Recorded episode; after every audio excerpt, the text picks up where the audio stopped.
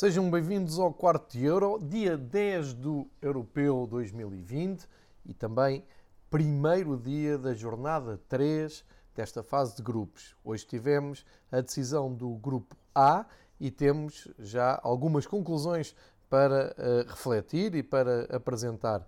Nesta um, abertura da jornada 3, tivemos jogos de Itália-Gales e Suíça-Turquia.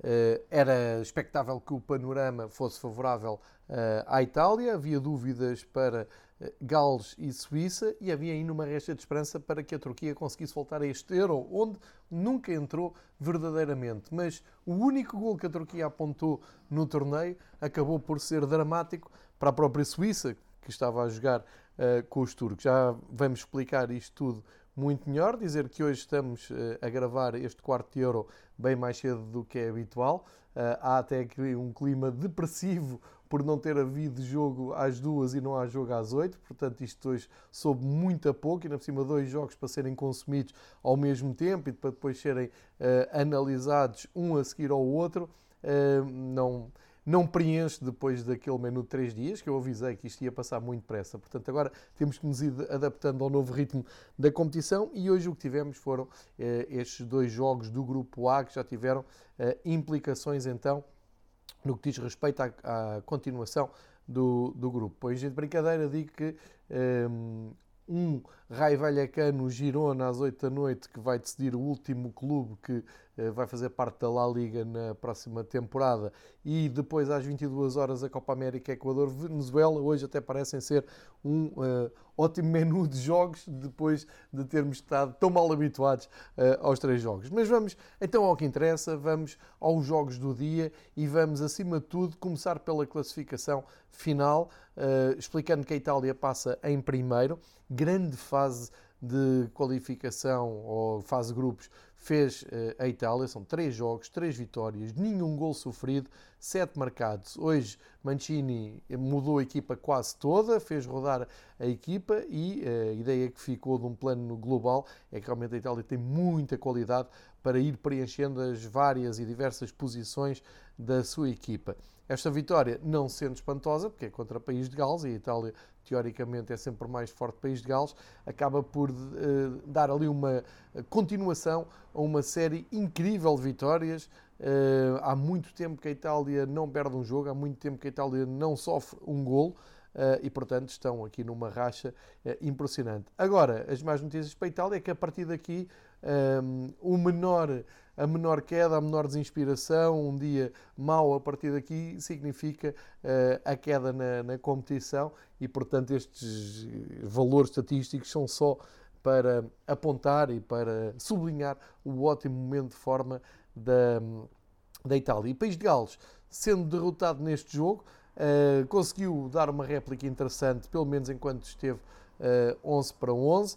Eh, e ainda teve aqui duas oportunidades para marcar, nomeadamente uma delas do Gareth Bale, que geralmente não falha, um vôlei no meio da área que saiu por cima, direto para a bancada da curva sul do Olímpico de Roma, mas uh, é uma réplica de Gales interessante, uh, sendo que a equipa de Bale foi percebendo que no resultado do, do outro jogo a vitória iria sorrir à Suíça e, portanto, estavam confortáveis a passar em segundo ou no terceiro lugar com os tais quatro pontos, que agora é uma discussão nacional. Toda a gente agora ficou a perceber uh, no final da fase de grupos que afinal é muito importante ficar em terceiro lugar ou não e fazem-se aí contas. O meu conselho para toda a gente que está a fazer contas calculadoras e a, a estudar regulamentos e fazer contas de matemática, deixem os jogos acontecer uh, e esperem que as vossas seleções, neste caso falo mais Portugal, uh, façam dentro de campo aquilo que têm que fazer, que é somar pontos, ganhar jogos e tudo fica mais fácil.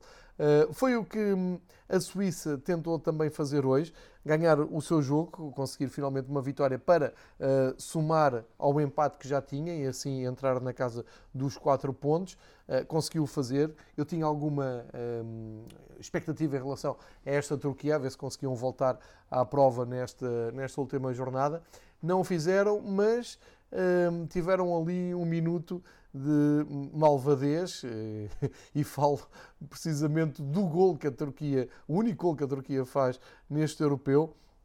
Aconteceu aos 62 minutos, o jogador do Fenerbahçe, o Kavetsi, a passo do Salanoglu, fez o 2-1 aos 62 minutos e com este gol a Suíça não consegue ficar em segundo lugar com os mesmos pontos de País de Gales, cai para terceiro e uh, o Kavetsi acaba por apurar País de Gales. Assim, não, isto não é uma coisa direta, mas é uma consequência deste resultado.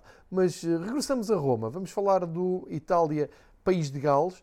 Uh, via, obviamente, expectativa para ver se a Itália uh, continuava a dar sequência às boas, muito boas impressões que nos deixou nos dois primeiros jogos, também em Roma, e confirmou-se que as vitórias perante a Turquia e a Suíça representam, como eu já disse, até suportado por um dado estatístico forte, de uma racha de vitórias sem sofrer golos muito importante. E hoje eh, Mancini uh, apostou até por ter um 11 diferente, manteve o Donnarumma na baliza, uh, mas até montou a equipa numa espécie de 4-3-3, promovendo algumas estreias neste Euro, até teve o cuidado de deixar para o fim a entrada do guarda-redes suplente no lugar do Donnarumma, ou seja, Salvatore Sirigu teve os primeiros minutos no Euro, o Donnarumma que é muito novo, mas eh, já tem uma série incrível estatística de presenças, não só no Milan como na seleção italiana. Uh, e até deu para isso na parte final. Portanto, Mancini muito preocupado em manter o grupo ativo, motivado. Uh, e nesse aspecto, hoje tivemos uma Itália a jogar numa defesa a 4, com o Palmieri na esquerda, o Rafael Toloi na direita, Bonucci e Bastoni como centrais. Depois, três no meio campo com Marco Verratti, e essa talvez seja a melhor notícia da, da Itália. Eu disse aqui, tive o cuidado de dizer aqui no rescaldo do primeiro jogo de Itália que eh, não era só a vitória que trazia boas sensações à Itália, foi uma vitória sem o Verratti. E o Verratti, quando recuperasse, de certeza que iria acrescentar qualidade. Não estou a dizer que ele possa entrar diretamente à equipa, mas tendo um Verratti pronto para, para jogar, e hoje jogou os 90 minutos, está claramente em condições agora de continuar um europeu e ser importante para a Itália. Portanto, uh, pelo menos este foi um ponto forte da seleção italiana. Ao lado de Verratti jogou o Jorginho, que Mancini não dispensou.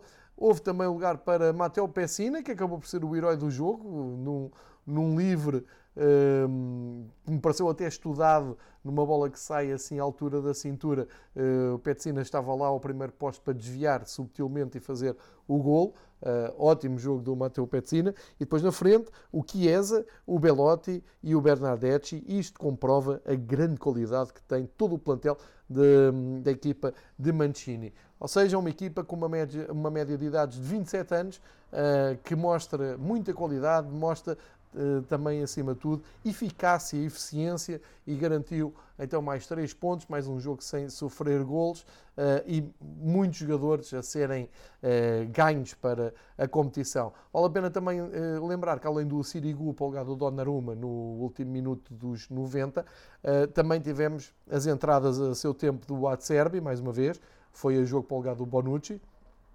O Pessina depois deu lugar no fim a Castrovilli, o Jorginho deu lugar a Cristanta 15 minutos do fim e uh, tivemos a estreia também do Raspadori, que foi para o lugar do Bernadette, e também a 15 minutos do fim. Portanto, como se vê, muitos jogadores uh, a irem a jogo, a ter a sua oportunidade. O ambiente uh, muito bom, viu-se muitos sorrisos na, na parte final da, da partida.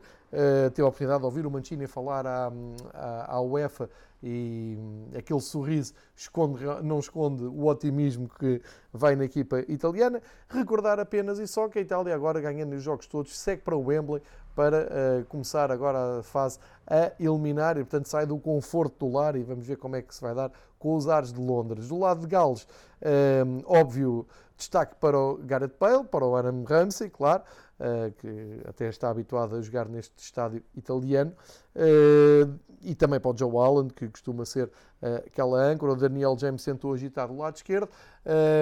negativo a expulsão do Ampadu, não, não, não, percebi porque foi uma pisadela absolutamente fora de tempo, não, não fez sentido nenhum e ainda foi uh, cedo no, no, jogo, ou seja, aos 55 minutos a coisa podia ter descambado para o lado de Gales, mas enfim, o País de Gales soube manter-se unido, soube também jogar com o resultado do outro grupo e o País de Gales, mais uma vez, passa a fase de grupos. Uh, é a terceira vez que estão numa fase final importante, tiveram no Mundial eh, nos anos 50, tiveram no último Europeu 2016, estão agora em 2020 e passaram sempre a fase de grupos e, portanto, muitos elogios para a brigada do um, eh, Gareth Bale, que seguem agora com a aspiração de voltar a fazer surpresa. A primeira parte já foi. Eu não, não acreditava muito que Gales pudesse ficar à frente da Suíça, mas acima de tudo a Turquia, e conseguiram muito bem este apuramento em segundo lugar. Estão apurados, só têm agora que esperar uh, o seu adversário na próxima jornada e, portanto, é uma das boas surpresas, uma, ou neste caso, uma, uma confirmação daquilo que uh, de bom fizeram em 2016. Estão de parabéns. Uh, País de Gales, uh, treinado por Robert Page, como sabe, o Ryan Giggs ficou a contas com a justiça e não pôde estar à frente da equipa neste Euro. No outro jogo, passamos aqui agora de Roma para um, Baku, onde, onde se fez, onde, onde se jogou a outra partida. E é como disse, havia aquela expectativa de ver se a Turquia conseguia ou não voltar um, ao euro e a Suíça eh, tinha uh, o facto confortável de já ter um ponto e saber, sabia que ganhando poderia inclusive sonhar com a passagem direta. Isso não aconteceu, esteve para acontecer, não aconteceu como eu expliquei por causa daquele gol da Turquia do Kavetsi. Até aí só tinha dado Suíça, a primeira parte da Suíça foi inteiramente uh, dominada pela, pelos helvéticos. Uh, Aris Seferovic faz o primeiro gol aos 6 minutos, uma assistência de Zuber. Zuber, de resto, fez as assistências dos três golos da Suíça. Já não acontecia num Euro desde 2000, quando Rui Costa também teve em três golos uh, a assistir para, na, na, mesma partida. O Zuber, para mim, foi o melhor em campo. O prémio até foi pelo Shaqiri, que se percebe também pela qualidade dos gols. Shaqiri, que já tinha apontado um golaço em 2016, bem se lembra, um pontapé de bicicleta quase fora da área. Hoje voltou aos golos. Também destaque para o Aris Seferovic, que ainda não tinha marcado, andava já a ser questionada a sua titularidade. Apareceu no momento certo, um belíssimo gol, remate cruzado à entrada da área, deu a vantagem à Suíça. Shaqiri descansou a Suíça aos 26 minutos, só que depois, aos 62, o tal gol do Cavetti eh, abanou ali um pouco as contas. O Shaqiri eh, reagiu de imediato aos 68, um, mais um, um bom gol, mais um ótimo passe do Zuber. Eh, e até ao fim as coisas ficaram assim, eh, deixando a equipa suíça na expectativa de ser apurada como uma das melhores terceiras. Eh, fizeram por isso, recordo que acabam com 4 pontos, 4 golos marcados e 5 sofridos. Aqui a diferença de golos é essencial, por isso é que o país de Gales passou, porque tem 4 pontos, mas 3 golos marcados e 2 sofridos, portanto tem um gol positivo na, na média, é? no goal average, como se costuma dizer, e um, por isso é que a Suíça fica assim de fora. Uma palavra para a Turquia que foi a grande, para mim, a grande desilusão, e também tive a oportunidade de ouvir o Pedro Nascimento da Sport TV também a reconhecer isso mesmo, que antes do, da prova olhava para este grupo e pensava que a Turquia podia fazer aqui umas coisas. E, por, e porquê tanta expectativa na, na Turquia? Eu disse antes na, no, no, prévio, no, no, episódio do lançamento do Euro, se olhando para, para esta Turquia e construindo um, um 11 uh, com jogadores como o Burak Yilmaz, o Salanoglu, o Soyuncu, uh, todos jogadores, o Demiral, tudo jogadores que, experimentados, que, um, ehm, que vinham de, de, de, campeonatos bons, nomeadamente os turcos do Lille. Enfim, parecia que havia aqui uma dinâmica que Senol Gunes poderia aproveitar e poderia otimizar neste Euro. Mas não, uh, saiu tudo mal. Logo aquele jogo com a Itália foi um mau indicador, uma Turquia que uh, se uh, divorciou da bola logo no primeiro jogo, deu tudo toda, hum, toda a posse de bola à Itália à espera de um empate que não aconteceu. A Itália aí realmente até ganhou alguma motivação a mostrar que conseguia passar obstáculos mais incríveis e a Turquia depois nunca mais se recompôs. A derrota com Gales foi fatal e agora tinha aqui uma tentativa, pelo menos, de salvar a honra com a Suíça, também não conseguiram. O melhor que conseguiram foi o tal gol e uh, uma, uma vitória moral direta à Suíça, de serem eles a tirarem a Suíça do apuramento direto por causa do gol que fizeram. Mas é uma prestação muito má da Turquia. É um balde de água fria no futebol turco, que estava bem até nas fases de qualificação. Vamos ver como é que eles regressam agora à luta pelo apuramento pelo Mundial, se isto vai deixar moça ou não na Federação da Turquia. Mas que é uma das grandes decepções já deste europeu, é. Portanto, temos Turquia de fora, Itália Uh, País de Gales apurados. Uh, uma nota para País de Gales vai continuar a fazer aquela formação na fotografia da praxe inicial completamente desalinhada. Isto é por uma questão de superstição. Eles acham que dá sorte e então fazem sempre algo muito uh, antiestético, com, com jogadores eh, muitos em cima, poucos em baixo e vice-versa. Hoje fizeram mais uma vez essa brincadeira. Vão seguir em frente, vamos ter mais imagens dessas, mais fotos dessas. A Suíça fica na expectativa de ver se é ou não apurada como um dos melhores terceiros classificados uh, e assim ficam fechadas as contas uh, deste grupo A e desta primeira uh, ronda da terceira jornada do Euro. Para amanhã voltamos uh, a ter vários jogos. Dois de cada vez, como vai acontecer agora em toda, toda esta semana, toda esta semana, não metade da semana, que até quarta-feira fica tudo resolvido. Amanhã, às 5 da tarde, temos então as contas finais do grupo C, temos a Macedónia do Norte com os Países Baixos, sendo que a Macedónia do Norte faz a sua despedida, já estão eliminados, e é o último jogo de Pandev uh, pela sua seleção e talvez até pelo, no futebol profissional. Pode ser a despedida de Goran Pandev e será uma despedida em grande porque deixou excelentes indicações aqui e até já marcou no Europeu, portanto o Pandev esteve muito à altura uh, deste Euro e da qualificação que conseguiu para o seu país. Ao mesmo tempo, Ucrânia e Áustria uh, vão lutar também pelo apuramento. Mais tarde, às 8 da noite, vamos ter Finlândia e Bélgica e Rússia e Dinamarca. Uh, dois jogos também interessantes de grupo B para ver quem é que consegue seguir em frente, sendo que claramente a Bélgica é a favorita e uh, no Rússia-Dinamarca ainda há aquela esperança da Dinamarca conseguir uh, reencontrar-se com os golos que tem falhado ou que falhou nos dois primeiros jogos.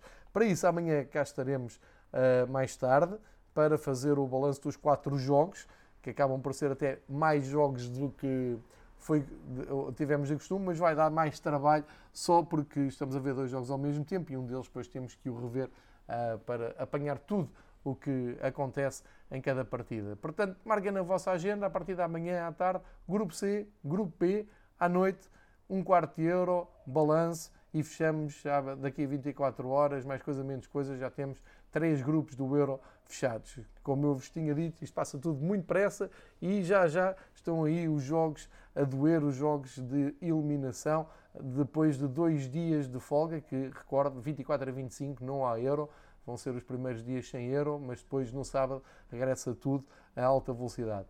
Aproveitem, aproveitem e tirem partido dos próximos dias do Euro, porque depois cada vez vai haver menos jogos, mas mais emocionantes e mais decisivos também. Obrigado por seguirem o Euro no Fever Pitch. Amanhã mais.